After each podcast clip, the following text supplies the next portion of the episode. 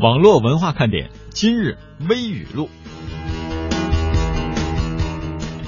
怎样才是过年回家最好的防守？加引号的，各位注意。第一，面对七大姑八大姨的嘴炮，我选择好好吃饭，堵住自己的嘴，这样就无需开口解答了。方法二，现场进群发红包，忙于抢红包的大家就顾不上我了。方法三。穷，则独善其身；达，则晒朋友圈。转走不谢，我是小东，么么哒。我的幽默没那么炸啊，也是加引号的。包袱呢，就是曲艺表演当中的笑料。作为知名度很高的喜剧人。抖包袱是小沈阳的看家本领。二十多年来呢，他把包袱从二人转的舞台带到了小品剧场，又带上了荧幕上。七年前呢，他出演小品不差钱儿，迅速走走红。之后啊，掌声一路，笑声一路。当然了，非议嘛，也是一路相随。那对于幽默感这个抽象的名词，他解释不出高深的内涵和严肃的意义。呃，但是呢，显然不是娘娘腔、小发卡、苏格兰裙子这些外在的形式。哎呀，告诉各位哈，马上要过年了，咱们要善用自己的语言，因为语言有着伤害人和传达正能量的力量。美国犹他州女孩凯特拉简撞脸 Taylor Swift，而一些网民对。凯特拉微胖的身材发起了攻击，戏称她是胖版的 Taylor。面对这样的语言，凯特拉分享了自己几年前罹患厌食症的经历，并且提醒网友，在你说别人的时候，并不是在说网络，而是网络背后活生生的人。正是这样的恶意评论，让许多人患上了厌食症。最近，女白领李雪也是有自己的烦恼的。她呀，太女汉子了。以前呢，总是找不到男朋友，现在好不容易有了男朋友了，男朋友却因此想跟她分手。为什么呢？男朋友说了，感觉不到这个李雪对自己的依赖呀，觉得李雪没有多爱他。你看吧，独立了不行，太粘人了不行，太娇弱了也不行，太汉子了还是不行。给这个男的整个窜天猴，让他自己上天吧。嗖，啪。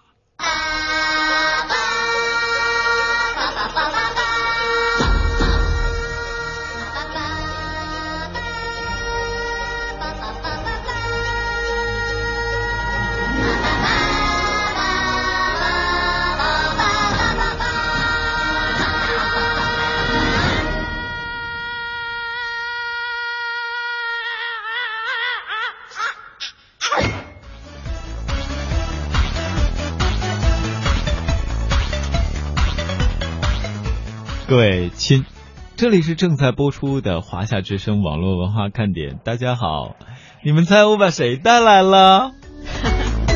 已经有人猜出来了。美少女战士说：“舒涵来啦，是我。”美少女战士舒涵来了。美少女战士说：“舒涵来了。”哦，是这样的，原来是说书的。今天是舒涵和小东在节目当中陪伴大家。当然，今天舒涵的到来呢，对于各位是惊喜，对于我也是惊喜呀。为什么这么强调惊呢？因为在今天下楼的时候，一不小心撞见他，就跟他一起下楼。结果这个人呢，就一直对我冷眼相待，那真的是冷眼，冷的连脸都冷了。也可能是我穿的少。我也觉得之后就没有，你是你感觉有些冷，对呀，然后之后就跟我全程无交流，我就以为，哎，这是目送我下来，护送我下来吗？怕我有什么危险吗？你知道为什么吗？我以为我们是有这份默契的，你是知道我下来干嘛的，没想到，没想到被我猜到了。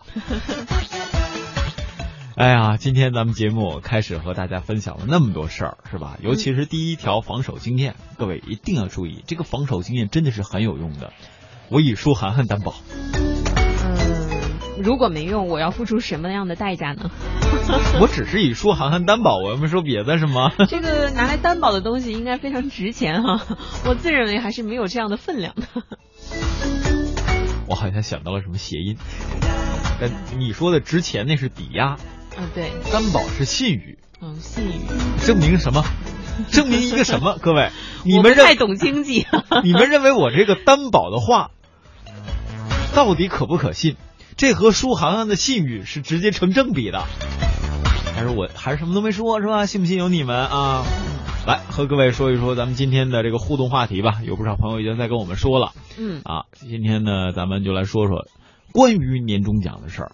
各位，最近在互联网上已经有明星晒出了，哎，不是明星晒出了，是有八卦杂志晒出了明星工作室的年终奖。嗯当然，也有很多人在好奇舒涵的年终奖。当然，我们更好奇的就是，小东东的年终奖，以及有多少朋友真的敢把年终奖拿到咱们平台上和大家晒一晒的。嗯，所以说，两种互动方式为各位开启。各位亲，等待着你来互动哦。啊，一到下午就犯困，你说这可怎么办呢？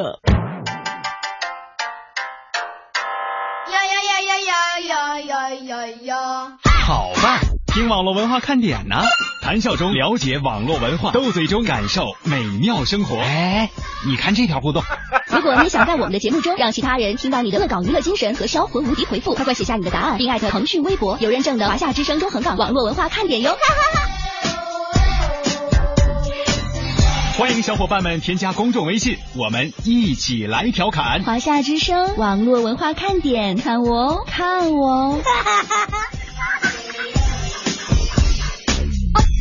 有人说，真的能在节目里听到我的互动吗？当然，关注微信，坐等回复，哦哈哟。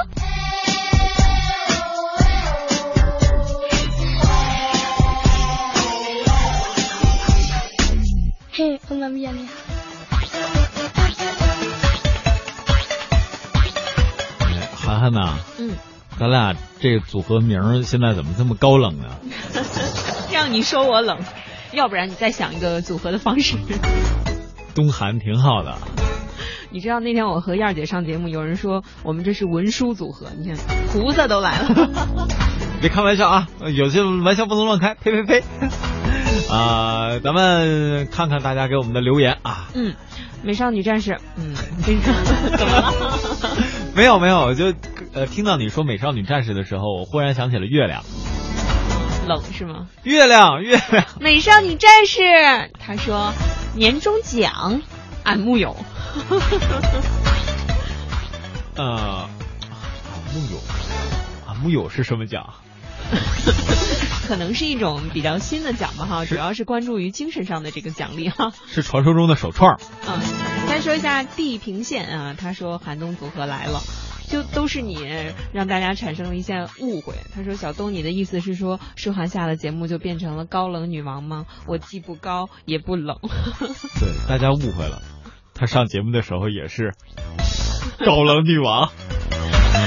高冷女王有这么抽风的笑的吗？地平线接着还补充一句，嗯，哎，你们说那年终奖指的是年底讲话那个年终了要讲话那个讲吗？要做一下个人总结。一般都是年终写，我们不流行年终奖，嗯，那写完你不得读一读啊？那叫年终念。都成念佛的了。天际边的一缕云，他说两位好啊，这是要说什么呀？说一说这个该过年了，说一下美猴王哈、说一下《西游记》这个大家从七零到九零的共同记忆。你确定零零没有这样的记忆吗？他们应该也看《西游记》哈。陪着后后面的年轻人看过，嗯嗯，后面的年轻人，当然也陪着，对啊，他们以后一定会陪着后面年轻人看的，他不会陪着老年人看吗？那叫陪着前辈们看。阿亮非常关心我们的这个生活作息啊，他说：“舒涵和东哥，你们什么时候放假呀？”年终奖的事儿吧，最近我一直比较惆怅。呃先不说年终奖，我还在关注最后一个月的工资。啊，这事啊，当然呢，刚才这个天际边的一朵云，啊，他在提到美猴王的事儿，我估计这一次啊，呃，某某可乐的那个广告制作，还有尤其是营销团队，今年年底的年终奖应该是盆满钵满的。嗯，呃，怎么说？投入也很大呀。呃，投入是很大，但是哪一年这个可乐拍的不大呢？今年等于只是制作了一个短片，像以前我们看到他们都是，比如一打都是一系列的明星牌，一请都是五六七八位的明星，嗯光那代言费估计也少不了。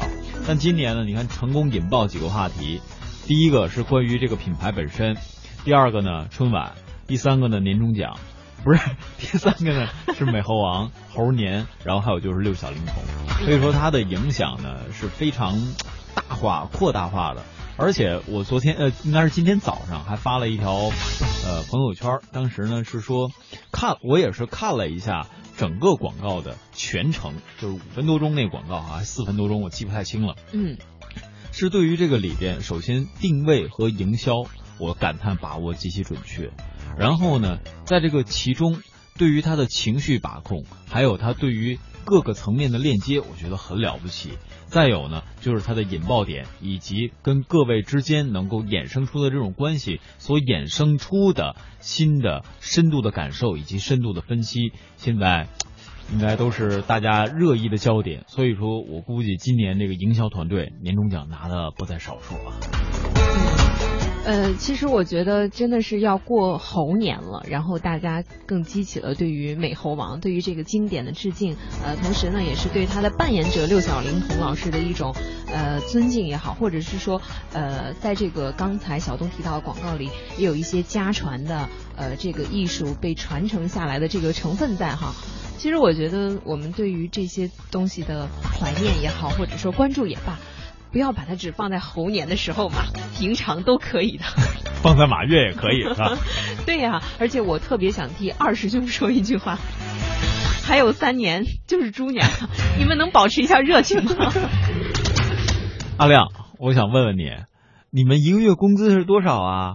因为他说了，我们的年终奖就是一个多月的工资，而且好像说的这个非常的平静啊，就是一个月的工资。简单快乐，东哥，听说你是领导？对啊，你怎么知道？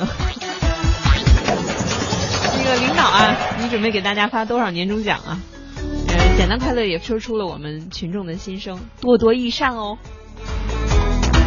借你吉言，二十年后我会回看这条消息。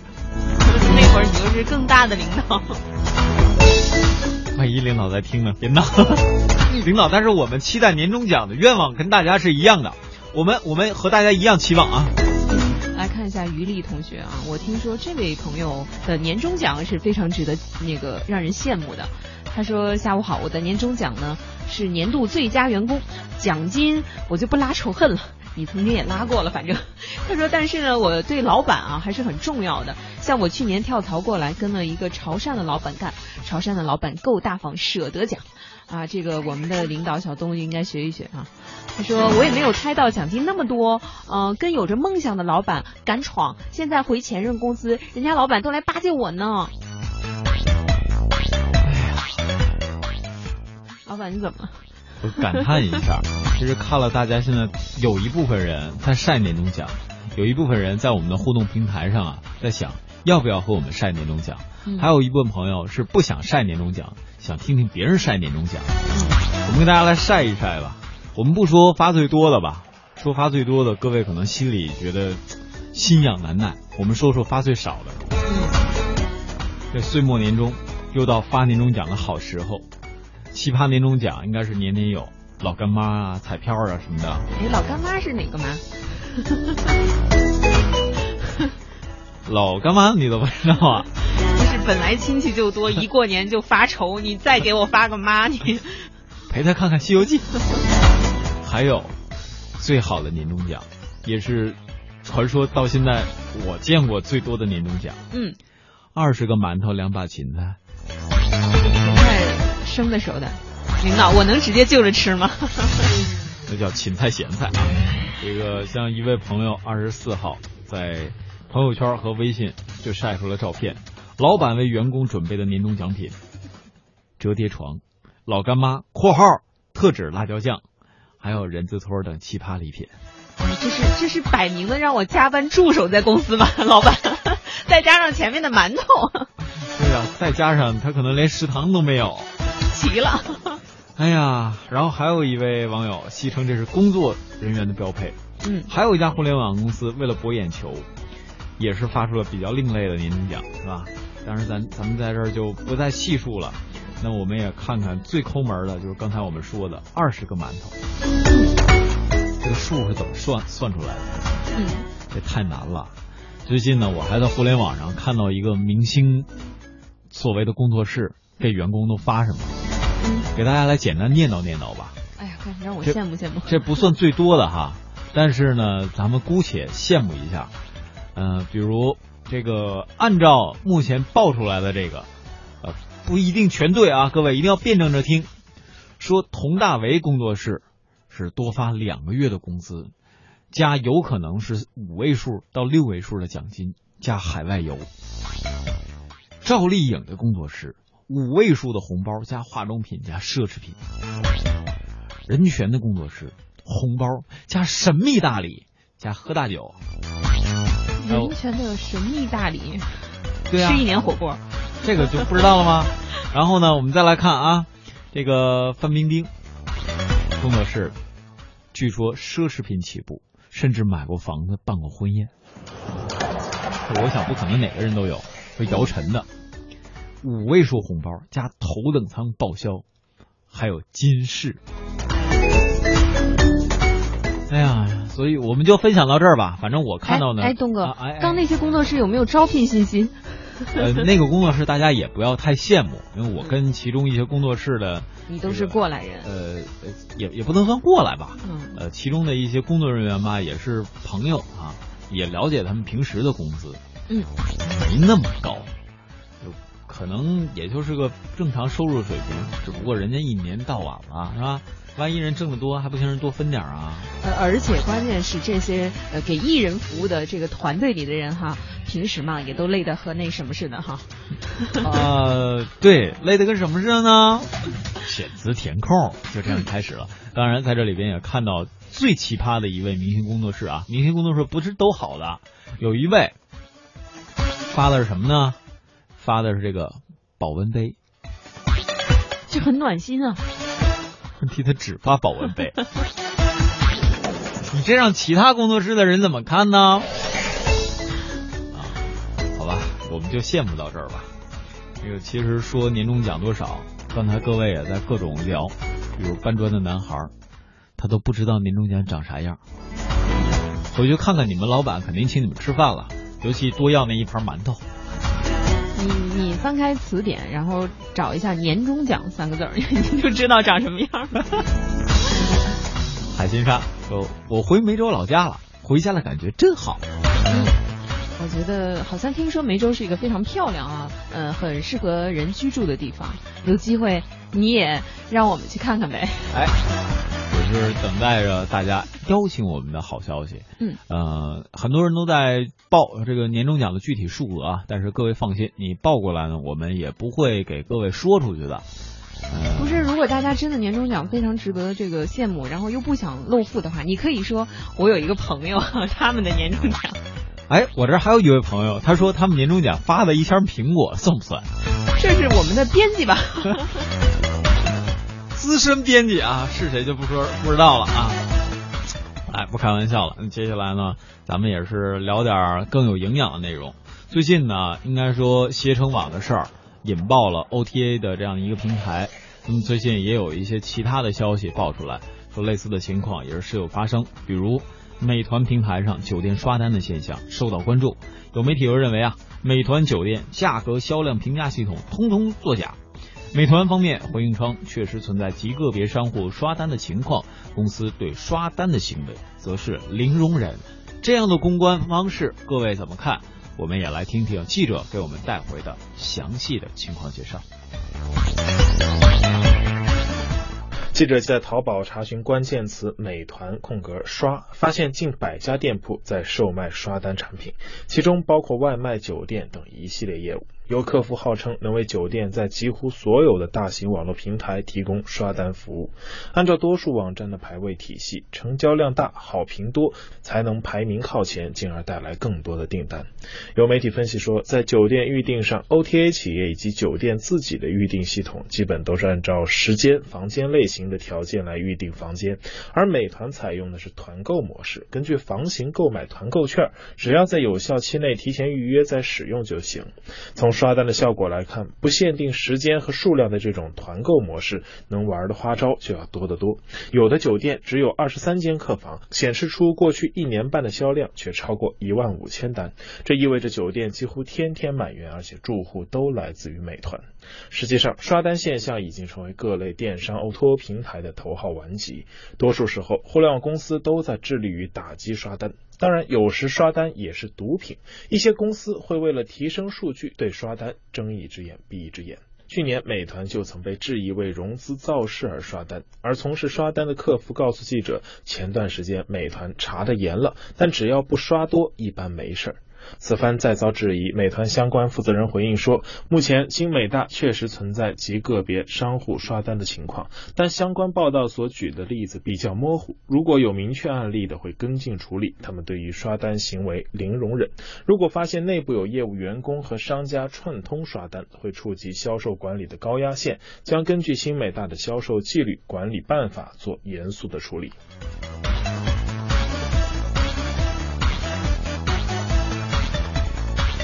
刷单的行为是为了什么？为了为了欺骗消费者，然后来涨业绩。这是表象。深度的呢？他们年终奖也蛮愁啊。所以还是要严肃的处理他们。对，但是年终奖呢，通过刷单得来年终奖，你你拿着会踏实吗？能拿几年呢？对吧？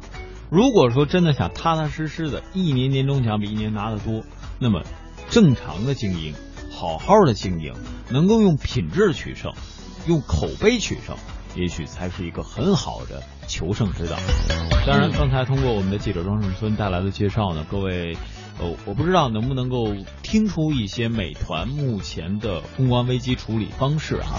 那现在应该说公司多了，每一个公司都希望自己能够通过相应的危机处理来度过一个又一个的难关。那这个时候怎么办？先好好发了年终奖，过完年再说。还是年终奖啊？呃，看看我们的互动平台上，相信未来他说我们公司呢没有发年终奖，怎么晒呢？他说周日呃公司开年会被评了优秀员工，八百块的奖金和一本荣誉证书。当晚呢证书 落在酒店了。第二天老板说，哎你怎么把荣誉证书丢了？老板怎么会理解我这样的行为呢？有数吗？用啊！这 八百块钱怎么没丢啊？哎，八百块钱呢？嗯，年终奖啊！可以了，八百块钱能买好几箱苹果呢。对，和我们比。对，这个就是年终奖，其实也是挺难得的一个事儿哈。刚才姐姐说，是姐姐还是 姐姐？你在说姐姐是吗？你能用普通话吗，主持人？他是姐啊，连在一起，姐姐。天津话怎么了？怎么的了？啊，他说：“哎呦，东哥老板，先不管年终奖了，先往群里发个红包吧。我代表点心们先谢谢了哈。好的，舒涵，一会儿先发一个。是东哥老板哎。老板让你干干事儿你不听。那老板我有跑腿费吗？用你跑腿了吗？不就发个红包吗？大家听着听着啊，我没说不让发哈。嗯，当然刚才这个是假的啊。好，这篇翻过去啊。天空他说：“两位好，我是制衣的，什么都没有，只能靠自己做得快就拿得多。那我觉得这份钱拿的最踏实了。”爱尔兰咖啡说了，我们工厂从来都没吃过年夜饭，更别说发年终奖了。你你这个年夜饭是什么？你这个你这个因果推理有问题啊！爱尔兰咖啡，嗯，年夜饭跟年终奖它没有必然的逻辑关系啊。嗯，他是听说其他的这个单位会吃年夜饭是吗？我告诉你，没有的。嗯，当然无论怎样啊，希望如果说你在春节的时候还继续工作，希望你那一天都开心。那一天会是谁陪伴着你？暂时我也不知道，但是那天网络文化看点一定会陪伴着各位点心们。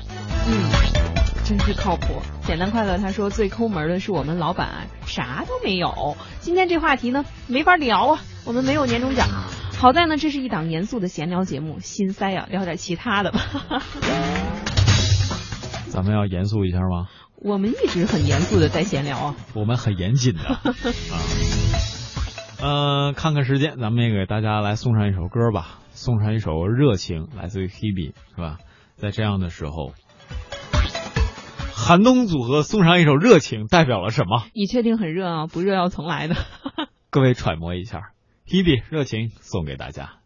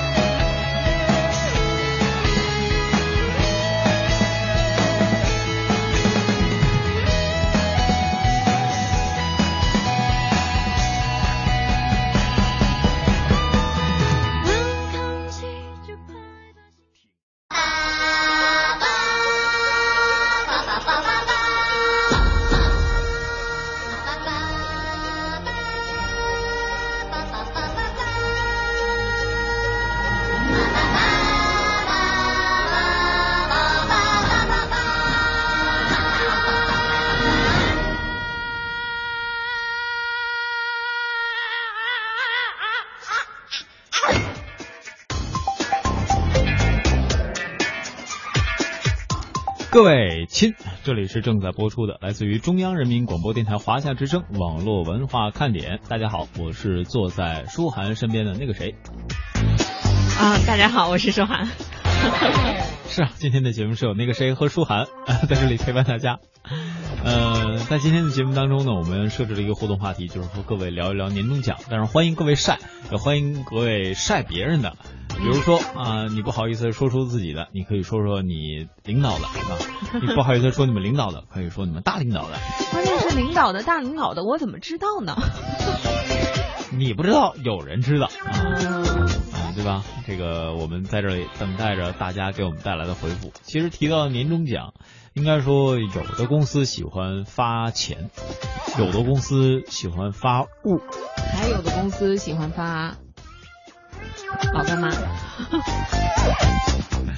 而且呢，这各位有没有想明白，为什么有的公司喜欢发钱，有的公司喜欢发物呢？这叫有钱给钱，有物给物。这有可能，他有可能是清理库存。还有另外一种可能性就是什么呢？你看那些发年终奖、发钱的公司哈，嗯一般发的都比较厚，嗯，而发物的公司，他发不了这么厚的钱，他怎么办呢？他也要用体积取胜，嗯，比如说一箱苹果，这就是被发了一箱苹果嘛。挺沉的。这苹果念念不忘。呃，当然了，在这个这两天，应该说天气也不太好。按正常的方式来讲呢，心情不好的时候，或者觉得年终奖比较少的时候，鼓励大家多用一些甜食来催化一下自己的好心情。嗯，但这两天我发现自己啊，就尤其前两天都不敢吃冰棍了，就雪糕、冰淇淋什么都不敢吃了，为什么呀？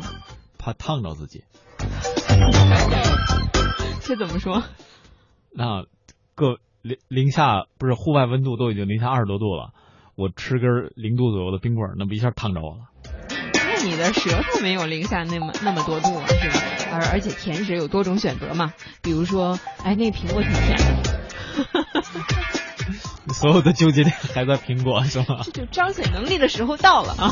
哎，那到底是谁给树涵发了一点苹果呢？让他耿耿于怀至今啊！大家可以来猜一下。呃，最近呢，在年底了，应该说大家除了在等待年终奖，以及等待怎么花年终奖，还有等待怎么花别人的年终奖之外呢，呃，这个也在想着怎么去置办年货。嗯最近呢，中消协也发布了一个相关的信息，统计了一下，二零一五年各位都把钱花在了什么地方？嗯，花在哪儿了呢？我觉得大家现在购物的方式真是有许多渠道。你比如说，微商一直就很火嘛。但是我们也说了，你是在微信上买东西，有时候是很方便，甚至说呢是熟人，但是也别忘了维权。那有些同朋友们就会问了哈，那我在微商那，比如说我买了个面膜，这发现质量有问题，怎么办呢？还有啊，在境外旅游的时候买到假货，这个我又该向谁投诉呢？那平时的生活活中遇到了消费的纠纷，权益被侵害，向消费者协会投诉，他们真的能处理吗？二十五号，中国消费者协会发布了二零一五年全国消协组织受理投诉情况的分析，梳理盘点了去年投诉热点难点问题，回答了消费者们刚才我们提到的这些疑问哈。嗯，那么这份数据就显示了，产品的质量和售后服务还有合同问题占投诉总量的七成以上。网络购物、电视购物为代表的远程购物投诉量，在服务投诉中依然遥遥领先。那么，到底哪些行为还在侵害着消费者的权益？遇到侵权，消费者是该忍气吞声，还是奋起维权呢？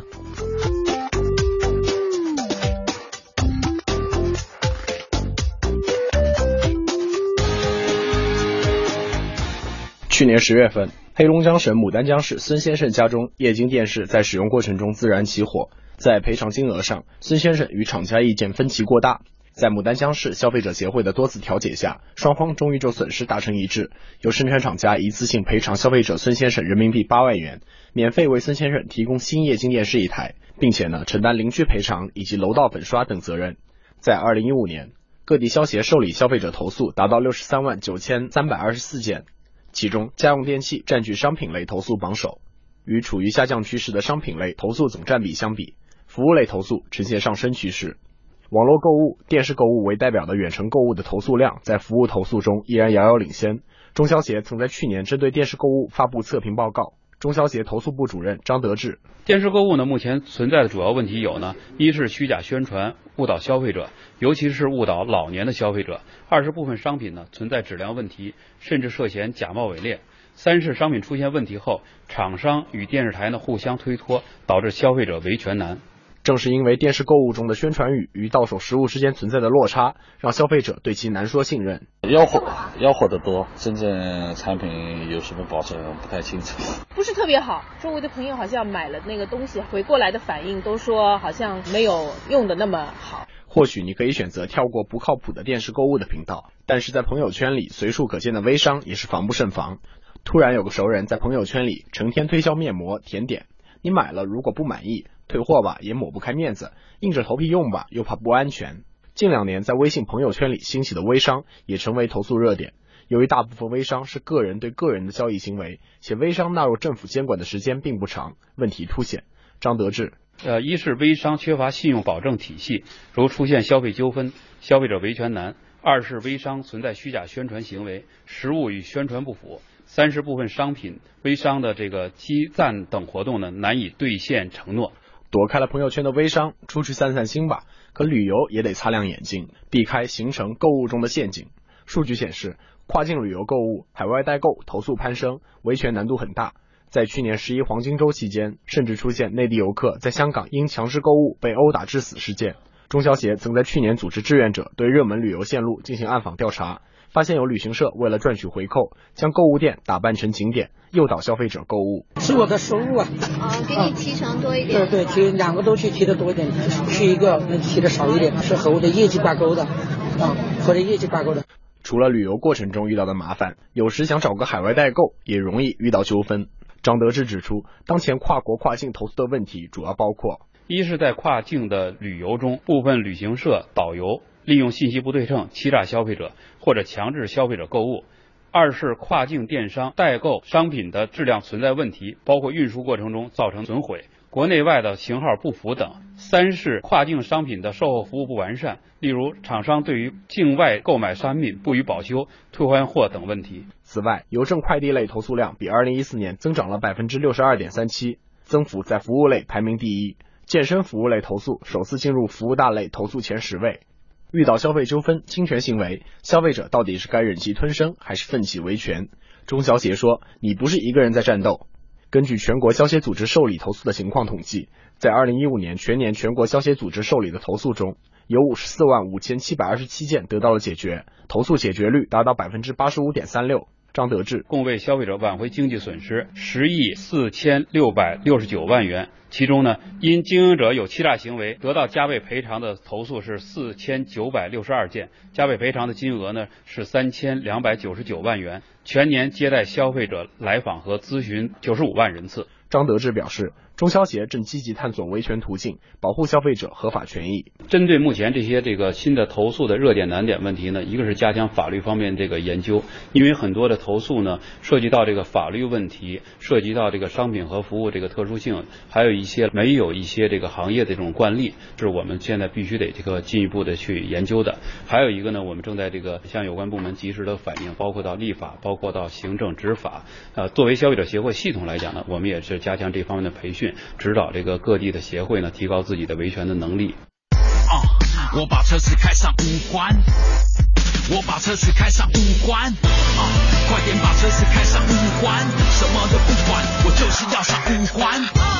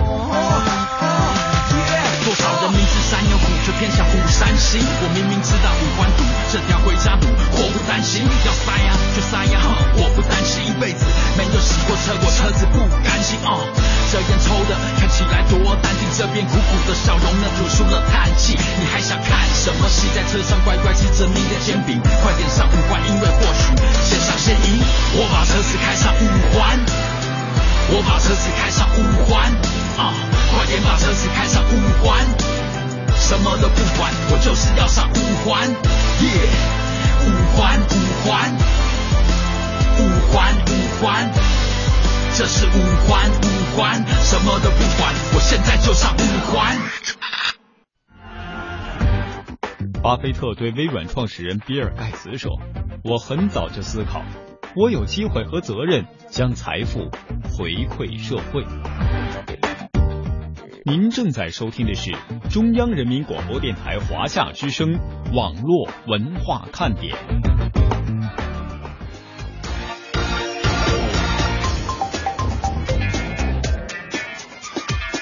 各位亲，这里仍旧是正在播出的，来自于中央人民广播电台华夏之声网络文化看点。嗯，刚刚说话的那位是小东东啊，现在说话这位还是小东东，你 很聪明啊。小东东之前说话那位是谁呢？是是是舒涵涵。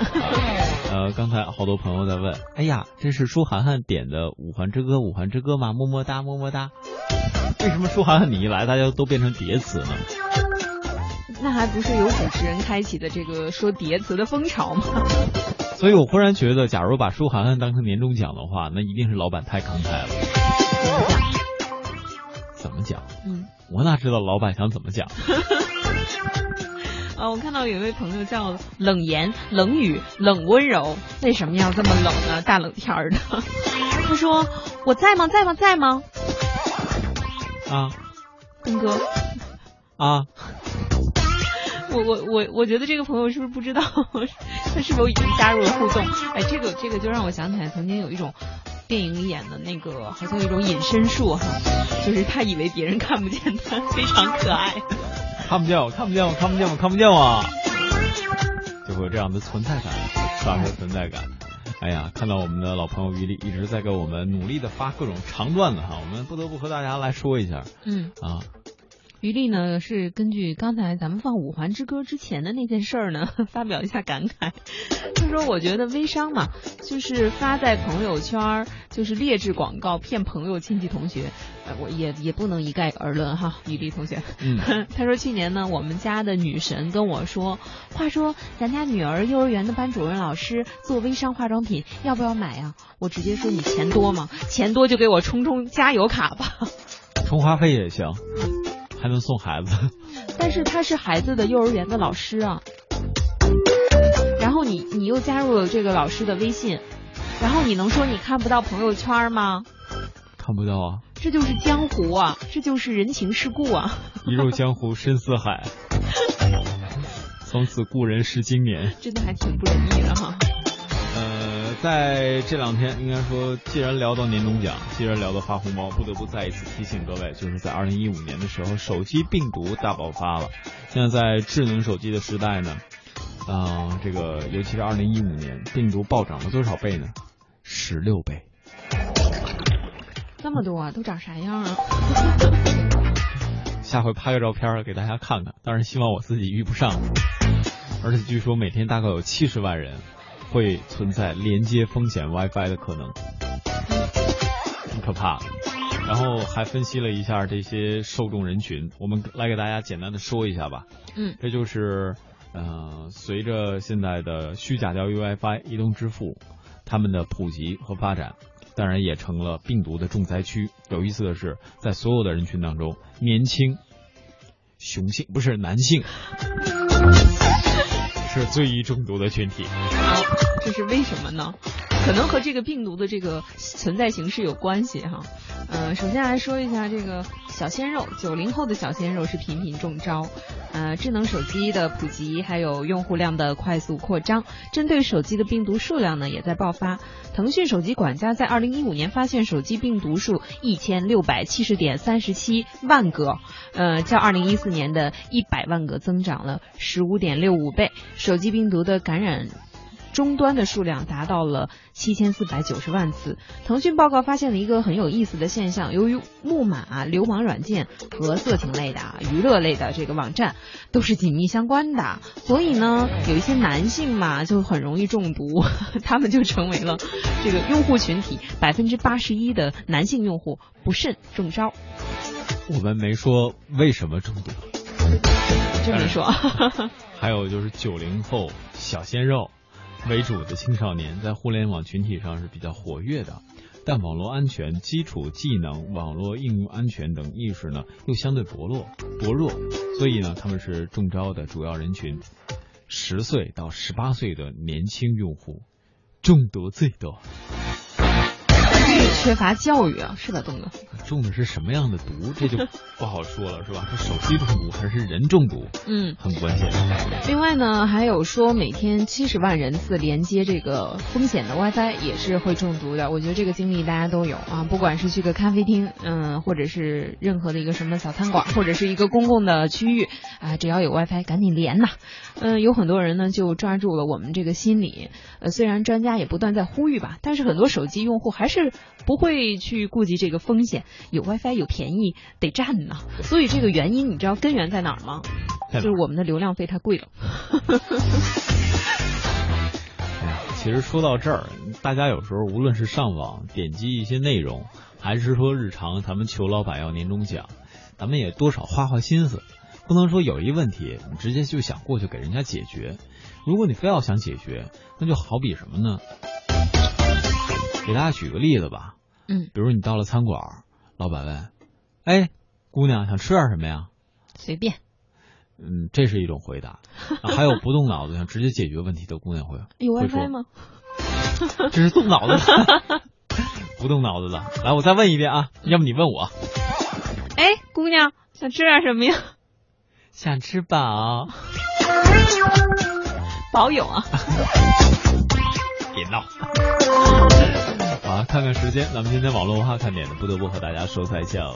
当然，再一次跟各位说哈，咱们网络文化看点的收听方式，各位可以下载蜻蜓 FM 或者是中国广播，这样就可以在线实时收听。另外呢，各位也可以通过中国广播客户端，这样也有一个往期的在线点播，而且点播内容呢，往往会呈现一些碎片化的内容，会比较方便大家收听。节目的最后送给大家一首歌吧，来自于 Justin Timberlake 的一首新歌。drink you away 咱们明天不见不散再会